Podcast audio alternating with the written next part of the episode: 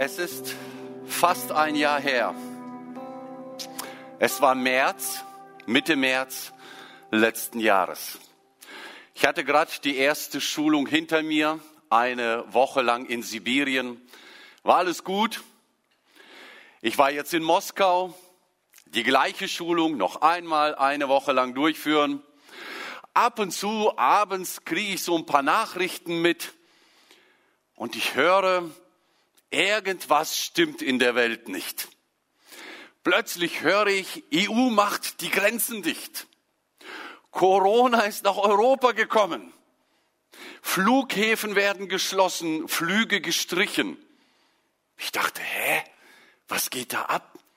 In Moskau war das Leben normal, es gab alles zu kaufen, haufenweise Klopapier in den Regalen. Aus Deutschland bekomme ich Bilder, leere Regale und die ersten fragen, Joe, wie kommst du nach Hause? Wie, wie komme ich nach Hause? Und langsam stieg so ein bisschen mulmiges Gefühl. Kann es sein, dass ich nicht nach Hause kommen kann? Ich fing an, ein bisschen zu recherchieren. Und tatsächlich, mitten in der Woche stelle ich fest, mein Rückflug, den gibt es nicht mehr. Der ist gestrichen. Ich will nicht sagen, dass ich Panik bekommen habe, aber so ein bisschen, hey, wie komme ich nach Hause? Ich will nach Hause. Schulung ist gut, aber zu Hause sein ist auch nicht schlecht.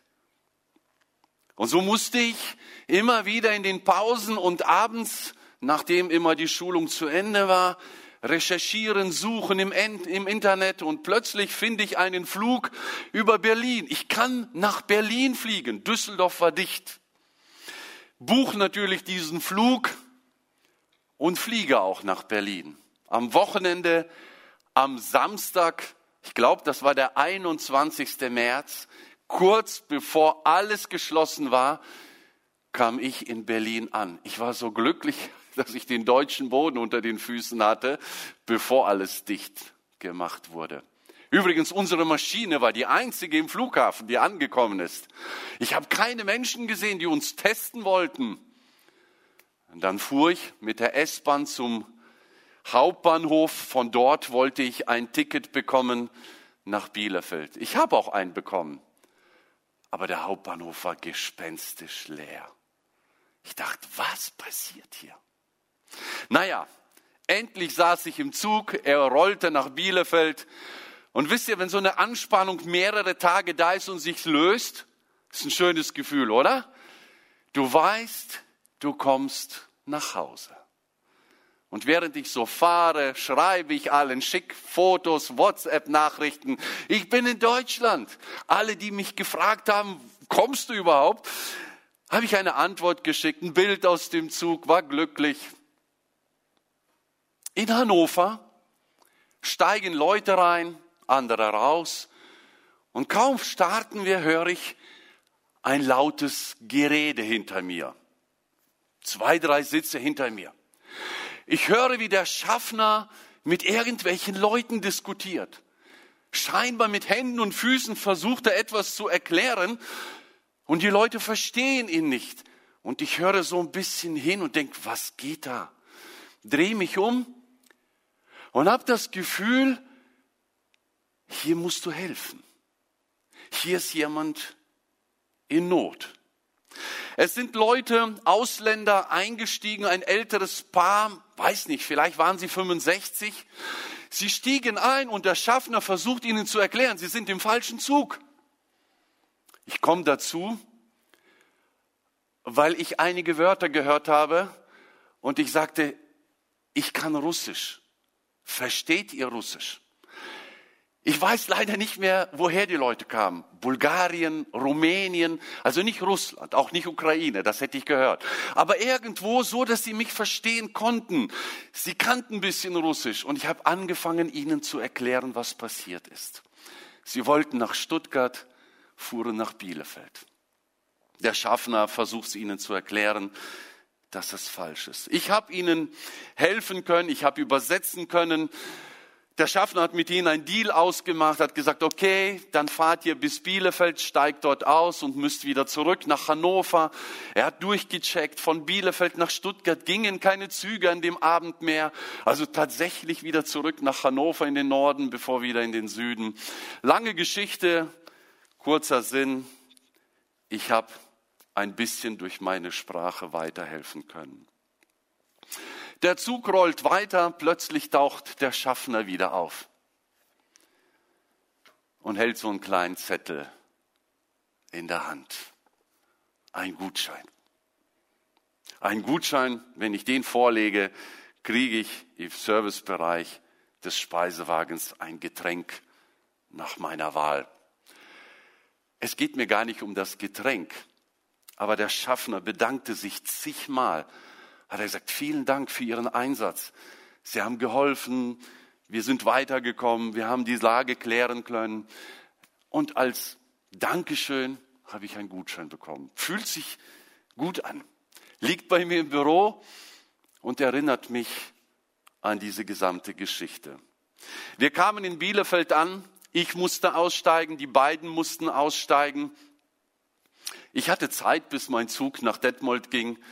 Also habe ich mir die Mühe gemacht, rauszufinden, an welchem Gleis kommt der Zug, habe die beiden genommen, habe die dorthin geführt, habe sie dorthin gestellt, habe gewartet, bis der Zug kam und habe sie in diesen Zug gesetzt. Sie fuhren glücklich. Kurz bevor sie weggefahren sind, zuckt der Mann irgendwas in seinen Taschen und holt irgendwelche Münze seines Heimatlandes raus. Weiß nicht, paar Groschen vielleicht und wollte sie mir geben. So ein Zeichen seiner Dankbarkeit. Ich brauchte natürlich diese Münze nicht, hätte sie als Erinnerung höchstens mitnehmen können. Und so sind die beiden hoffentlich an dem Abend noch in Stuttgart angekommen. Dort wohnt, glaube ich, ihr Enkelchen und hat sie eingeladen und sie saßen tatsächlich im falschen Zug. Sie taten mir leid. Die Leute taten mir leid, aber nicht nur, weil sie mir leid taten. Ich konnte mich in ihre Lage versetzen. Wenn man so unterwegs ist und irgendwann nicht mehr weiter weiß, wie froh und dankbar ist man, wenn jemand dazukommt und dir mit der Sprache oder mit seinen Kenntnissen weiterhilft. Ich habe in meinem Leben immer wieder solche Situationen der Barmherzigkeit erfahren. Wie kann man sie in so einer Situation nicht weitergeben? Es ist eine kleine Form, die ich da weitergegeben habe, aber es ist eine Geschichte, an die ich heute noch denke. Und genau dieser Gedanke liegt, glaube ich, der Jahreslosung für 2021 zugrunde. Ich hoffe, ihr kennt schon die Jahreslosung, steht in Lukas 6, 36. Seid barmherzig, wie auch euer Vater barmherzig ist. Seid barmherzig wie auch euer Vater barmherzig ist. Dieser Vers steht mitten in der Feldrede. Die Feldrede ist das gleiche in Lukas oder fast das gleiche, was in Matthäus die Bergpredigt ist. Die Bergpredigt kennen wir alle. Jesus unterrichtet. Und in dieser Feldrede steht dieser Vers. Also der Kontext ist eine Lehre des Herrn Jesus über verschiedene Situationen und Lebensmomente, wo wir wie reagieren sollen. Interessant ist nur, dass er vor diesem Vers über die Feinde redet. Er sagt, liebt eure Feinde, tut ihnen Gutes, leiht den Menschen etwas aus, von denen ihr genau wisst, ihr bekommt nichts zurück. Also es sind, sind nicht unsere besten Freunde und Jesus sagt, hey, begegnet ihnen aber so. Und dann kommt dieser Vers, seid barmherzig. Er wird wohl nicht zufällig da stehen. Und kurz nach dieser Aussage, seid barmherzig, folgen weitere Gebote. Liebt, richtet nicht, verdammt nicht, vergebt und gebt. Also mitten in dieser Gebotenkette steht wie so ein eingebrannter Stempel. Seid barmherzig. Meine Interpretation. Hey, liebe deine Feinde, weil du barmherzig sein sollst. Leih etwas, weil du barmherzig sein sollst. Hör auf zu richten, weil du barmherzig sein sollst. Vergib, weil du barmherzig sein sollst. Wir haben gerade von Anatol Spannungen gehört, teilweise in Amerika, teilweise auch bei uns in Deutschland. Wenn man Nachrichten guckt, gewinnt man den Eindruck, das Wort Barmherzigkeit gibt es nicht. Oder? Das ist ja, man sagt wie die Faust aufs Auge, das wäre aber wieder zu gewalttätig. Das ist so passend. Vielleicht brauchen wir gerade das dieses Jahr. Barmherzigkeit. Weil wir nur noch am Richten sind, am Verurteilen sind. Weil wir es alle besser wissen. Richtet nicht. Verdammt nicht. Vergebt. Gebt. Leid aus. Tut Gutes. Liebt. Seid barmherzig. Was heißt barmherzig? Dieses Adjektiv kommt ja hier zweimal vor. Seid barmherzig, wie auch euer Vater barmherzig ist. Ein Wie-Wort, ein Adjektiv. Ich dachte, das müssen wir mal untersuchen. Ich möchte dir eine kurze Tabelle zeigen. In dieser Tabelle siehst du drei mögliche Formen des griechischen Wortes von Barmherzigkeit. Am meisten kommt es als Elios vor. Du siehst im über 400 Mal im Alten Testament und 78 Mal im Neuen Testament. Und das drückt immer dieses Gefühl aus. Barmherzig, was ist das? Es ist so ein Gefühl der Rührung. Oh, da tut mir jemand leid. Bezeichnet dieses Gefühl. Dann gibt es das Wort Euktirmos. Das kommt ungefähr 80 Mal im Alten Testament, von nur 10 Mal im Neuen Testament. Und das zeigt uns, wie sich dieses Gefühl der Rührung äußert. Was passiert dabei? Ja, das, das packt mich oder das macht mich traurig oder ja, es ist, es ist eine Äußerung, da passiert etwas. Und dann kommt das Plankschner und das kommt nicht so oft vor, aber das zeigt den Sitz dieses Gefühls. Wo ist das? Manchmal wird das Herz beschrieben ne? und es tat ihm im Herzen leid, würden wir heute sagen. Ne? Oder es tat uns innerlich weh. Was meinen wir mit dem innerlich? Damit meinen wir das Gefühl, wo es sitzt, den Platz, den Ort, wo es sich befindet. Interessant ist, unsere Jahreslosung hat die Mitte, das Wort Euktirmos. Euktirmos bedeutet also Mitleid, Erbarmen oder als Verb Mitleid haben, sich über jemanden erbarmen oder wie in diesem Fall in unserer Jahreslosung als Adjektiv barmherzig. Mitleid und Barmherzigkeit. Ist das das Gleiche? Diese Frage stellte ich mir bei der Vorbereitung. Mitleid. Jemand tut mir leid. Und Barmherzigkeit. Ist das das Gleiche? Nicht ganz. Wir können schnell Mitleid haben. Ach, die Armen da hinten sitzen im falschen Zug. Wie blöd ist das dann? Wer war wohl der Fehler? Wo, wo war der Fehler? Wer hat, wer hat diese Dummheit begangen? Und man kann einfach Mitleid haben. Jo, die Armen. Und schön weiter posten. Leute, ich fahre nach Hause. Ich bin gleich da. Endlich zu Hause. Gott war so gut. Gott hat mir ein Ticket gegeben. Ich durfte über Berlin nach Hause kommen. Übrigens, ich bin 15 Minuten schneller zu Hause gewesen als über Düsseldorf und den Zug nach Hause gekommen wäre. Verrückte Sache. Also ich war zu Hause. Ich bin, ich bin einer, der, der, der Barmherzigkeit erfahren hat. Und hinten ist Not. Ja, selber schuld. Nein, Mitleid ist zu wenig. Barmherzigkeit, das, was Jesus von uns hier erwartet und fordert, ist tiefer, ist stärker, ist weitreichender als das Mitleid. Wikipedia, dachte ich, gucke ich mal, was sagt Wikipedia zu Barmherzigkeit. Wikipedia schreibt, eine barmherzige Person öffnet ihr Herz fremder Not und nimmt sich ihrer mildtätig an Also da passiert schon etwas. Barmherzigkeit bezeichnet eine existenzielle Betroffenheit im Innersten und ein Tun, das mehr ist als bloßes Gefühl des Mitleids. Also wir merken, da kommen die verschiedenen griechischen Wörter tatsächlich zutage. Es ist nicht nur Mitleid, es ist mehr. Es packt mich, es berührt mich innen drin und es führt zu einer Tat. Das griechische Wort, das hat Empathie mein Mitgefühl, mein sich hineinversetzen. Ich sehe nicht nur die Not, sondern ich fühle mit, ich gehe dort hinein, ich kann mich hineinversetzen, hineindenken und ich überlege, wie kann ich aus dieser Not helfen. Ein gutes Beispiel wäre der barmherzige Samariter. Er sieht die Not, wie der Levit und Priester vorher auch, aber es bleibt nicht beim Sehen.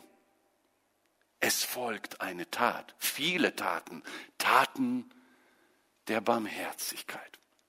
Noch interessanter wird es, finde ich, wenn wir uns noch den hebräischen Begriff dazu nehmen. Also geschrieben ist das Neue Testament hier in Griechisch, wir haben es gerade angeschaut.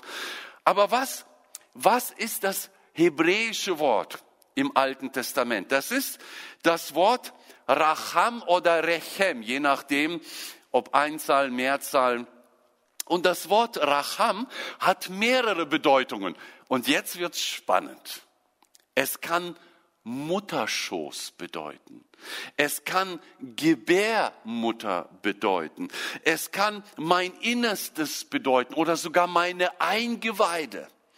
Das kommt dem Sitz des Gefühls nahe, das wir vorher angeschaut haben. Wo sitzt diese Barmherzigkeit? Und der Hebräer sagt, im Mutterschoß, in der Gebärmutter. Wir armen Männer, was machen wir jetzt? Also es sitzt irgendwo da unten und Jesaja greift diesen Gedanken auf. Jesaja, der große Prophet des Alten Testaments und gebraucht diese Metapher der Frau und der der eigenen Kinder in ihrem Mutterleib und schreibt folgendes, Jesaja 49. Lasst uns mal die drei Verse lesen, das lohnt sich. Jauchzet ihr Himmel, freue dich Erde, lobet ihr Berge mit Jauchzen, denn der Herr hat sein Volk getröstet und erbarmt sich seiner Elenden.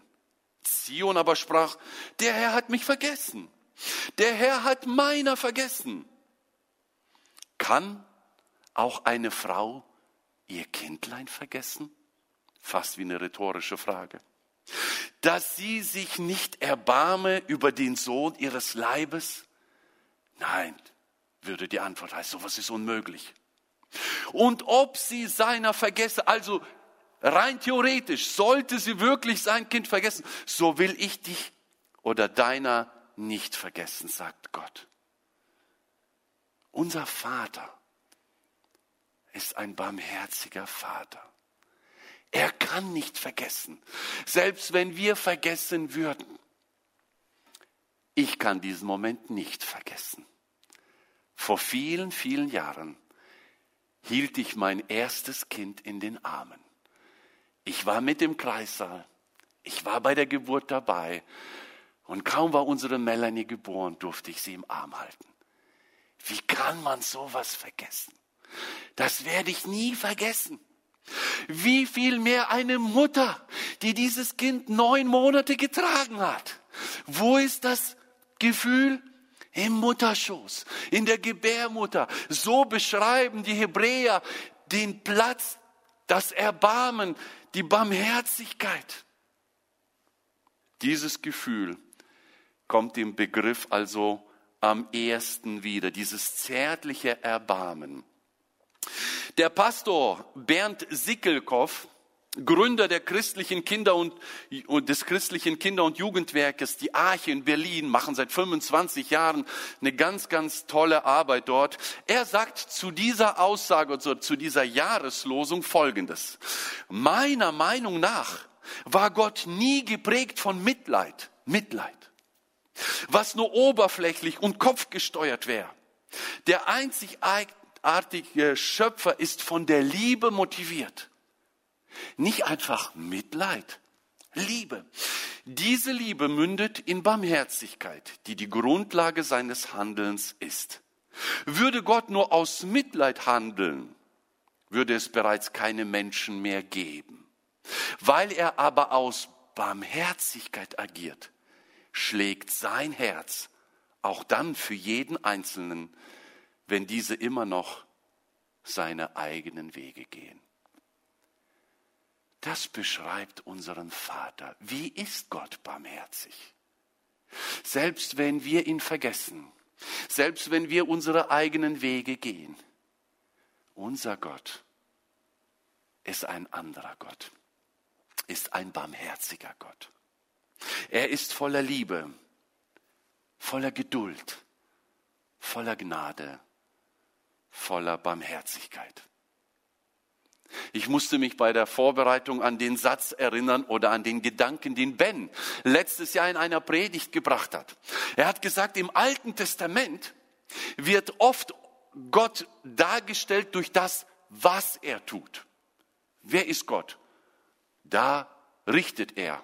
Da macht er dieses, da macht er. Also durch irgendwelche Taten wird er definiert. Ganz selten wird beschrieben, wie Gott ist. Aber es gibt einige Stellen. Und einige davon diesen Stellen stehen in den Psalmen. Und sie heißen die Gnadenformel. Einer dieser Stellen ist Psalm 145. Gnädig und barmherzig ist der Herr, geduldig und von großer Güte. Wie ist unser Gott?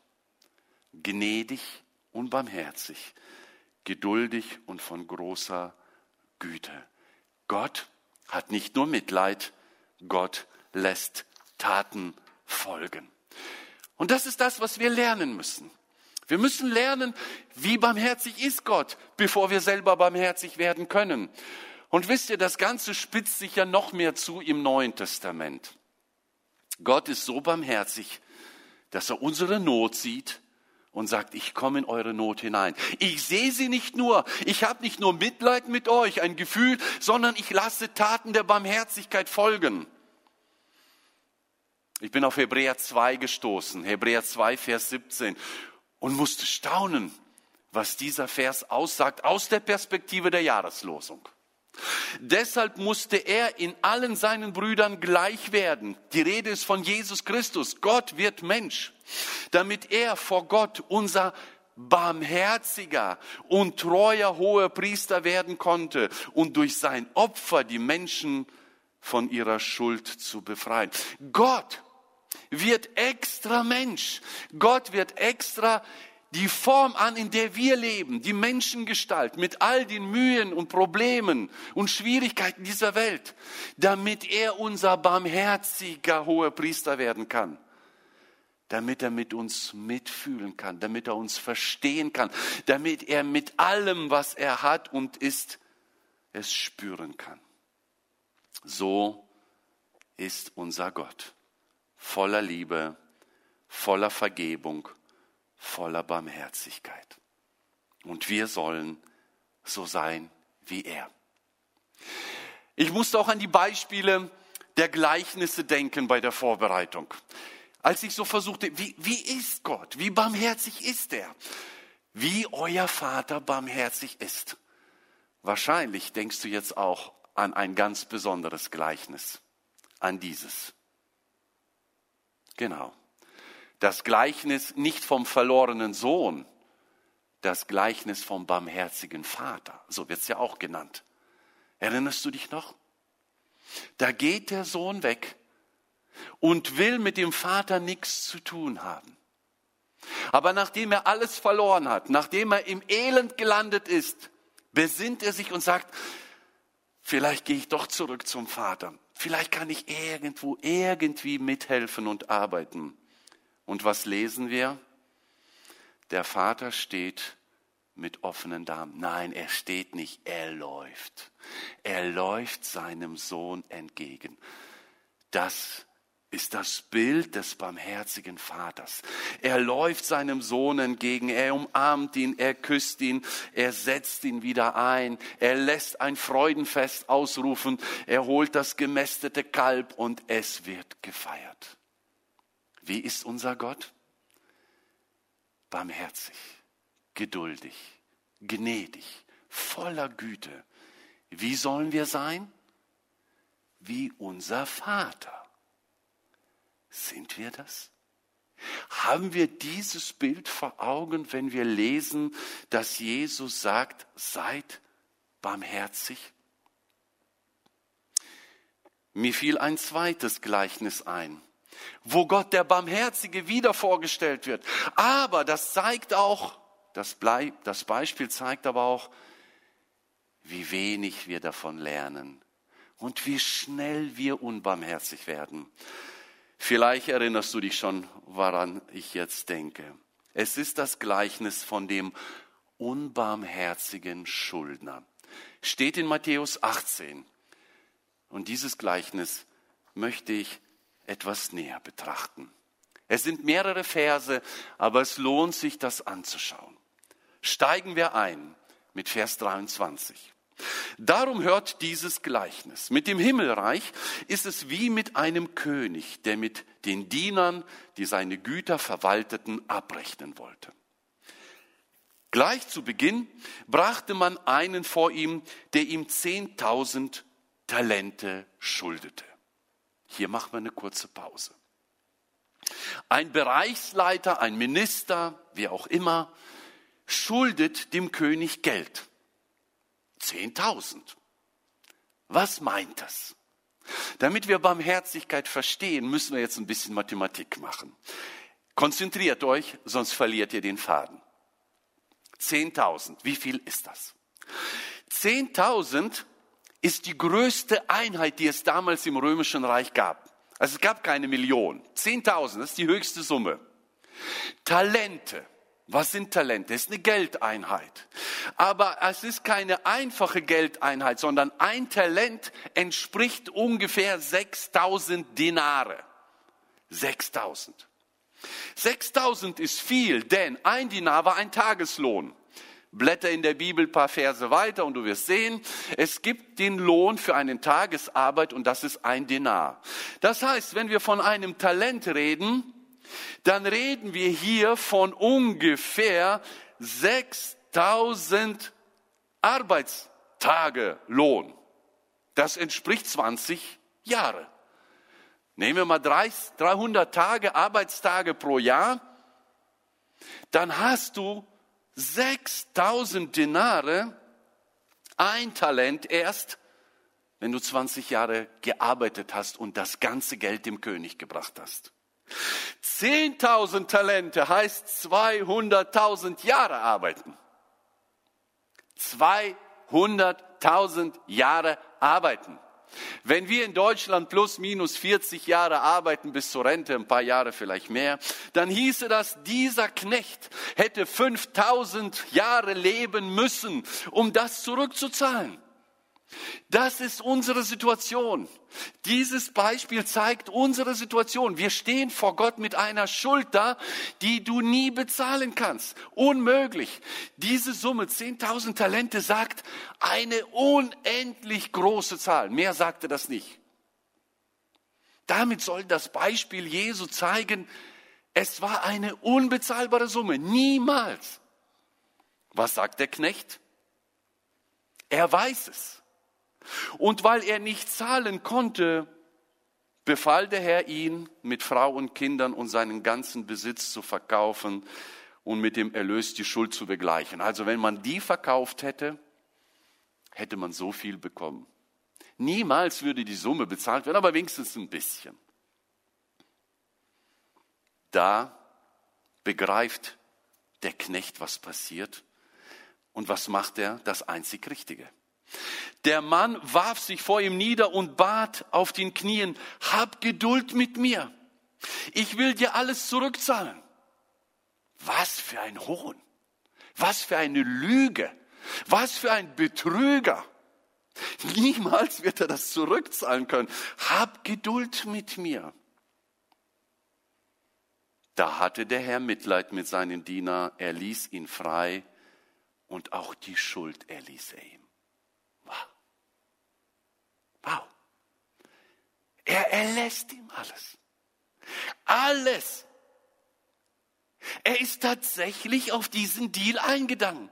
Er ist geduldig, gnädig, barmherzig, voller Güte und vergibt. Das ist unser Vater im Himmel. Das Beispiel zeigt uns, wie barmherzig Gott ist. Und jetzt sollen wir so sein wie er. Also, was heißt das? Wann immer dir jemand begegnet, der dir irgendetwas schuldet, natürlich vergibst du es ihm, oder? Doch kaum war der Mann zur Tür hinaus, da traf er einen anderen Diener, der ihm 100 Dinare schuldet. Ach, 100 Dinare, Leute, wir haben doch gerade gerechnet. 100 Dinare, zieh mal drei Monate durch, dann hast du's. Alles klar, lächerliche Summe kann man locker vergeben, nachdem man jetzt so viel Vergebung erfahren hat. Er packt ihn an der Kehle, er würgt ihn und sagt, bezahle, was du mir schuldig bist. Bitte was? Bezahle, was du mir schuldig bist. Da warf sich der Mann vor ihm nieder und flehte ihn an. Hört auf den Wortlaut. Den kennen wir schon, den Wortlaut.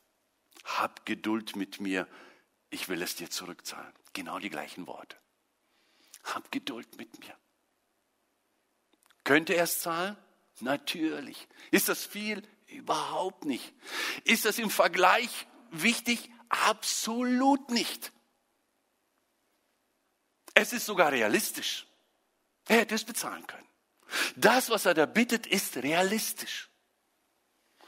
Er aber wollte nicht darauf eingehen, sondern ließ ihn auf der Stelle ins Gefängnis werfen, wo er so lange bleiben sollte, bis ihm die Schuld zurückgezahlt hätte.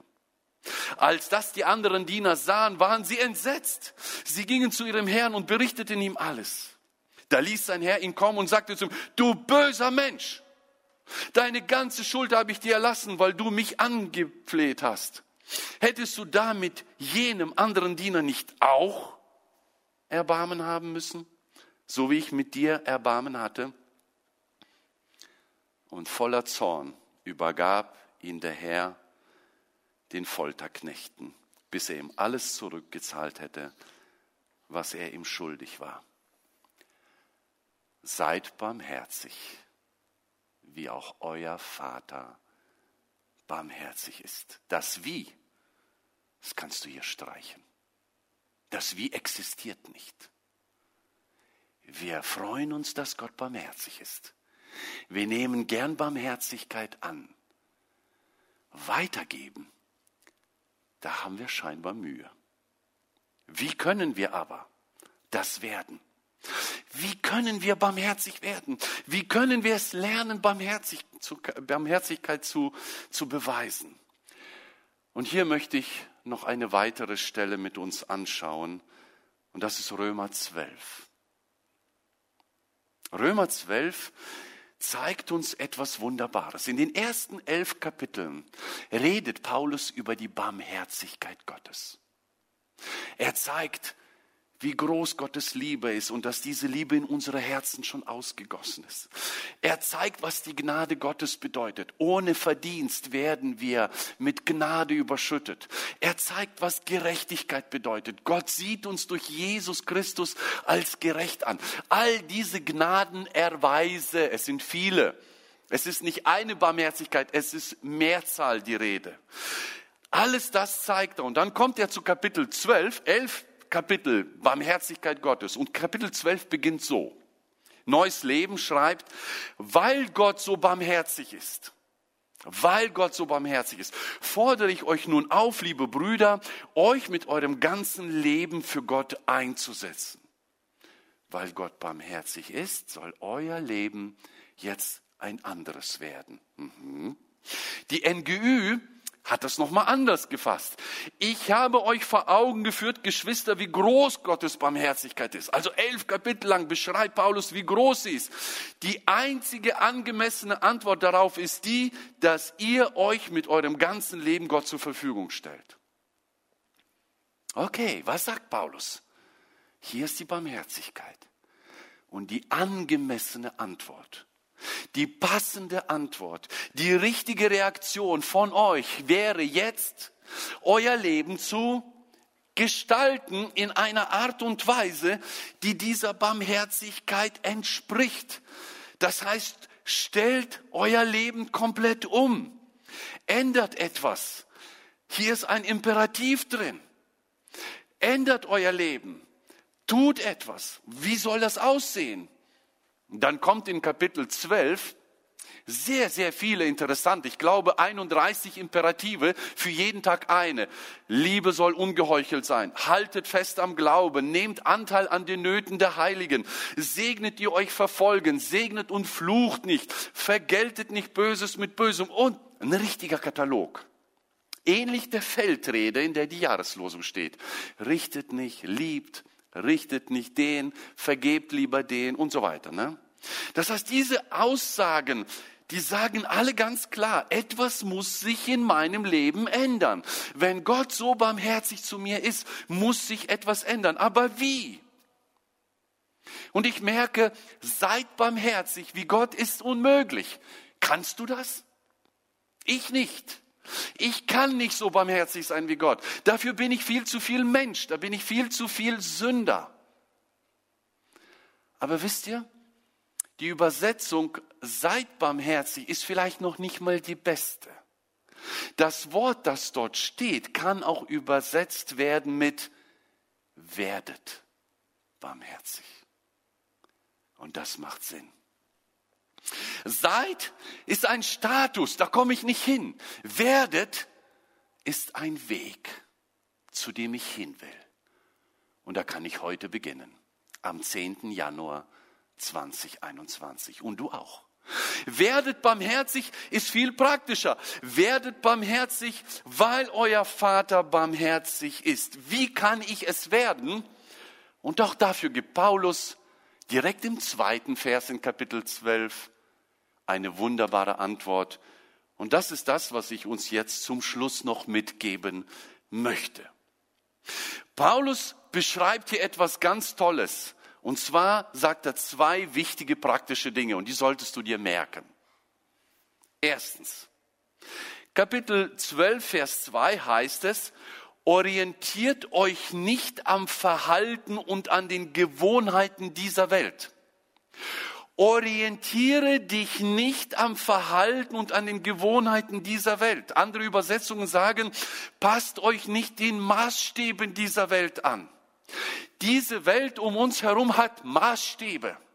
Und wenn uns etwas nicht gefällt, stürmen wir das Kapitol. Ist der neue Maßstab. Ist der richtig? Ist der wirklich richtig? Hat uns Jesus ähnliches gelehrt? Dieses Wort orientiert euch nicht am Verhalten oder passt euch nicht den Maßstäben dieser Welt an, hat ein Bild.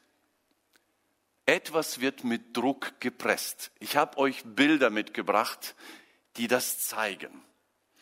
Wir kommen von Weihnachten. Vielleicht hast du Plätzchen gebacken.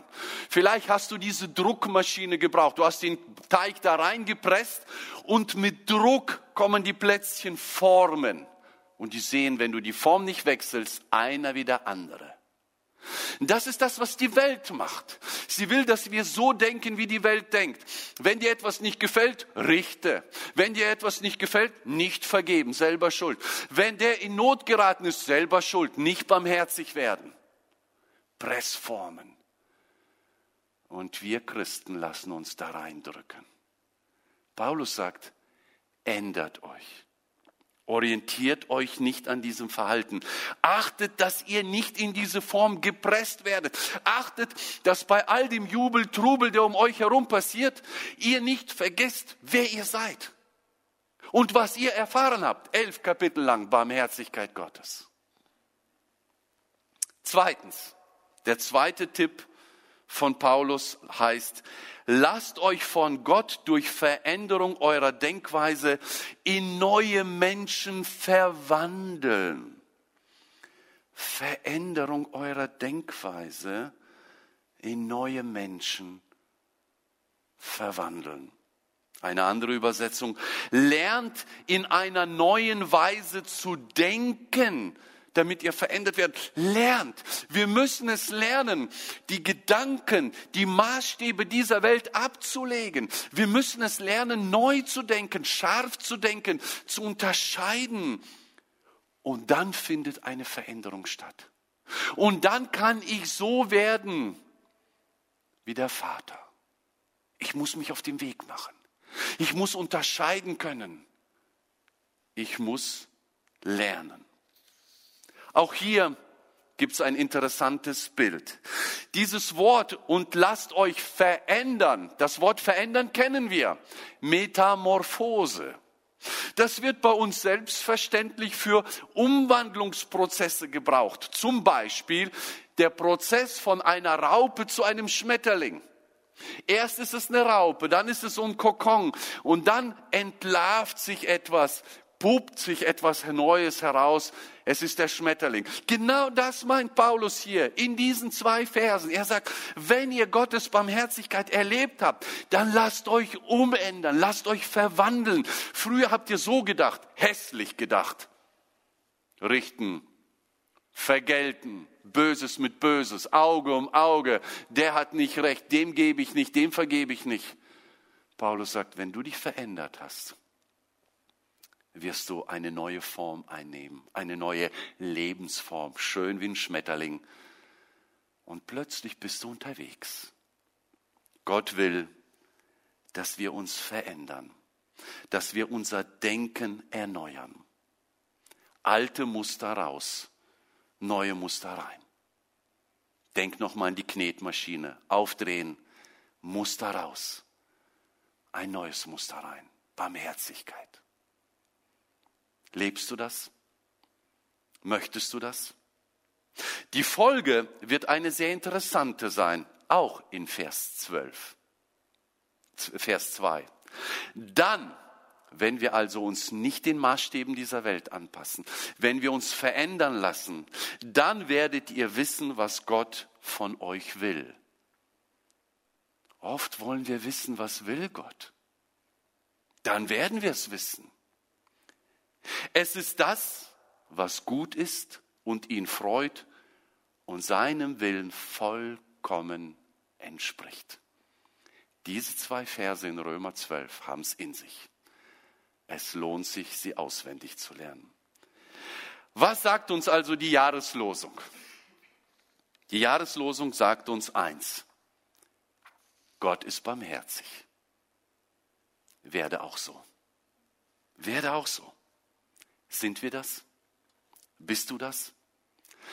Wann warst du das letzte Mal barmherzig? Ich habe mich bei der Vorbereitung, wie gesagt, an diese Zugfahrt erinnert. Und ich dachte, wow, stimmt. Das war eine gute Situation und Gott sei Dank habe ich barmherzig reagiert. Das tue ich nicht immer. Denkt nicht, ich bin hier ein Musterknabe, was Barmherzigkeit anbetrifft. Ich bin ein sachlicher Mensch. Ich kann so vieles übersehen. Zum Glück konnte ich dort helfen. Wo hast du das letzte Mal so gehandelt? Vielleicht in den letzten Wochen warst du barmherzig und hast jemandem geholfen, der in Quarantäne saß. Vielleicht hast du jemandem auf Arbeit geholfen, weil er krank geworden ist, bist du eingesprungen. Vielleicht hast du im Straßenverkehr jemandem geholfen. Was weiß ich, es gibt so viele Situationen. Weißt du was? Dann hast du in diesen Situationen etwas immer wieder neu gelernt so zu werden wie Gott.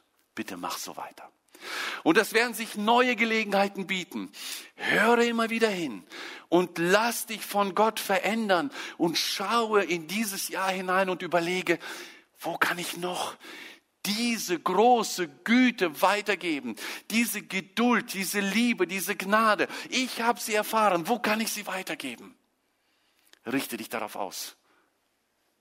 Aber vielleicht erinnerst du dich jetzt auch während der Predigt an die letzten Tage und Wochen, hast gedacht, au Backe, da gab es eine Situation und ich habe unbarmherzig reagiert.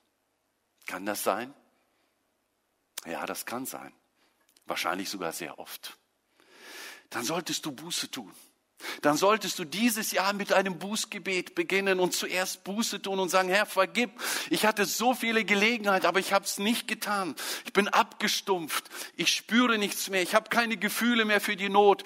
Die Not ist sowieso so groß. Ach, was bin ich schon? Ich kann da nicht mithelfen. Vielleicht hast du dich hineinpressen lassen in das Denken und hast dich plötzlich erwischt, wie du genauso stehst und verurteilst und Kapitol vor dem Fernsehen mitbestürmst. Bitte Gott um Vergebung für deine Unbarmherzigkeit. Die Jahreslosung fordert uns heraus, unser Denken und Handeln zu überprüfen. Lasst uns mit Barmherzigkeit in dieses Jahr hineingehen. Werde barmherzig, wie auch dein Vater im Himmel barmherzig ist. Amen.